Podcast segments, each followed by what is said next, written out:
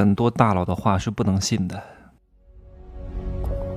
没有事实，没有真相，只有认知，而认知才是无限接近真相背后的真相的唯一路径。Hello，大家好，我是真奇学长哈。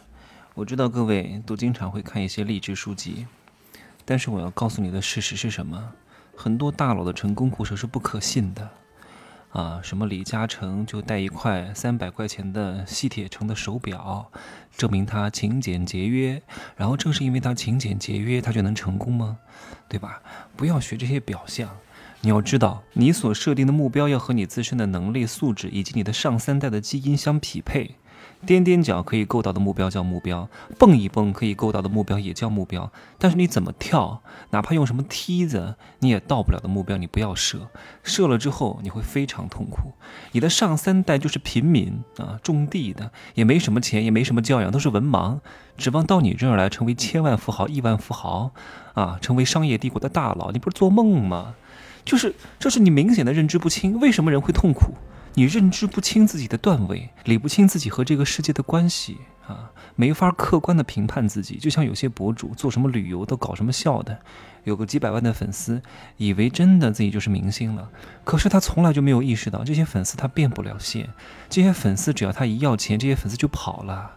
很多女人以为很多男人追求她，她就是一个非常受欢迎的女人了。以为富二代开车接过她几次，她就可以嫁给富二代了，就配得上有钱人了。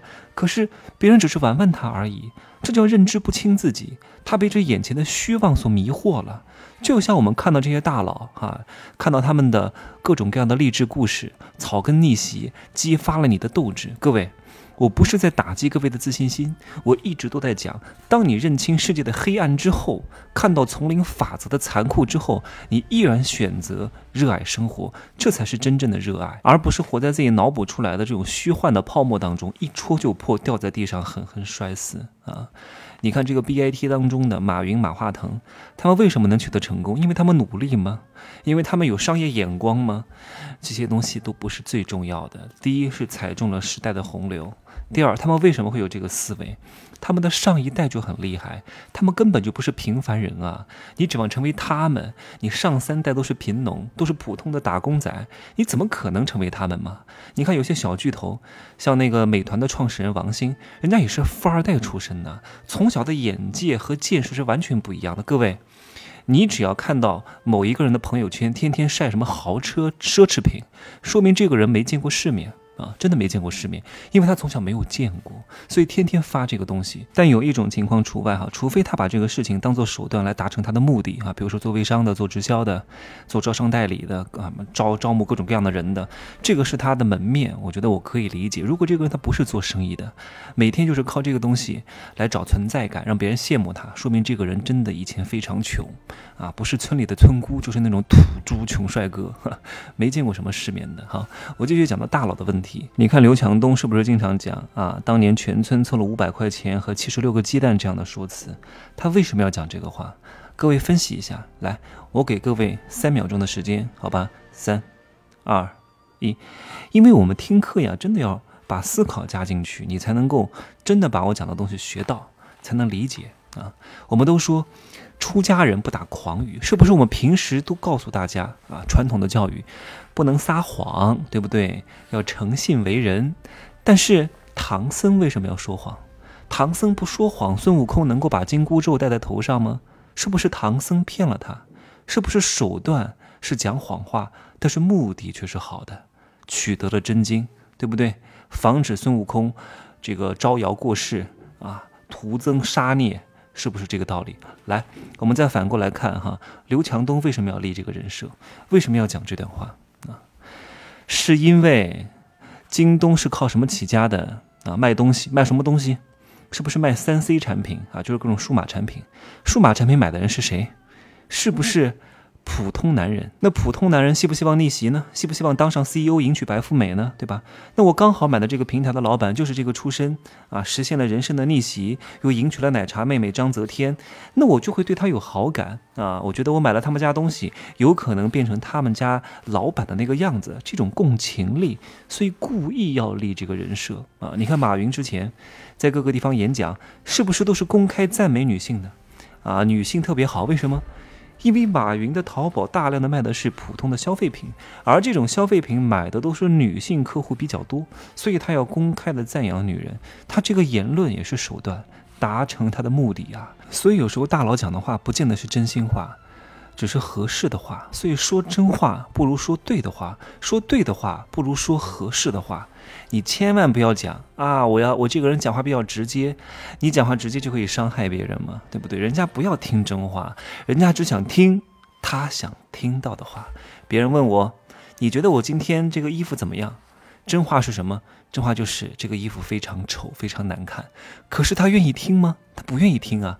哎，真奇学长是不是讲话很真？可是我也不可能讲这种话呀。我说，嗯，特别不错，很适合你，对不对？这个叫合适的话。对的话，他想听的话，何必要跟别人讲真话呢？不要把我这个学歪了哈。虽然我一直都在强调做人要真，可是做真的我是要包裹在一个外衣之下的。你不需要对谁都展示你的本身。就像菩萨平时都是慈眉善目，但是只有遇到妖魔鬼怪，必须要显化真身的时候，才会怒目圆睁，变成金刚之身，对吧？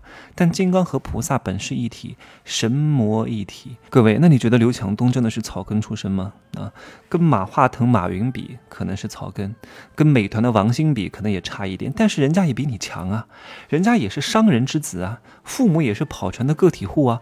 九六年为了还债，跟父母借了二十六万啊。九六年二十六万，你们家有吗？对不对？你们家根本不可能有的。我很清楚的记得，九六年差不多啊，工人的工资。也就三四百块钱，能拿出二十六万的是一般的家庭吗？肯定不是。而且正是因为他有过钱，很多其实看似是这种草根出身的，之前也是做生意的，只不过因为很多政策因素和当年的一些事情，搞得家道中落。但是人家的眼界、见识和处事观和和这种家学。从小培养了他们家孩子的世界观，学到了真正的底层认知，才有可能实现阶层跃迁啊！你们可以随便的查一查你们现在认识的这些大佬哈，曹德旺啊、宗庆后啊，百度一下。他们的父辈、祖辈、爷爷都是做什么的？当年做过什么？这个很重要。我讲这些东西不是打击各位的自信心，就是要让你很清楚的认知到自己在这个世界的段位，定出一个合理的目标。我经常说，一个公司和一个企业，还有一个个人，最重要的是什么？定位太重要了。定位一定是最重要的。你定位要花百分之八十的精力。定位一旦不精准，接下来所有的行为都会失准的。你的指南针就不对，方向就不对。啊，你对你都不知道自己坐标在哪儿，你往哪走啊？你跑得再快有什么用啊？离正确的目标会越来越远的。所以，我希望各位定一个小目标，这个小目标对王健林来说是一个亿，但是我觉得大多数人呢，通过努力啊，道法术，也就是心法。招数和武器，再配合这个时代的节点，抓住一些小的趋势，哪怕你赚最后最后一个铜板，稍微勤能补拙一点点，你是可以赚到大几十万和一百万的。通过几年的时间，没有问题。最可怕的是什么？是你懂得太多，做的太少。如果你觉得一百万这个目标还高了，我告诉你哈，根据你们家父母的那一代基础来定一个比他们高一点点的目标。比如说你父母的那个时候，按照现在的这个。这个现金价值来算的话，啊，他们一个月可以拿五千块钱，你给自己定一个一个月两万块，我觉得已经很不错了。你要知足，你爸妈就拿五千块，你想一个月拿三十万，拿一百万，年收入一千万太难。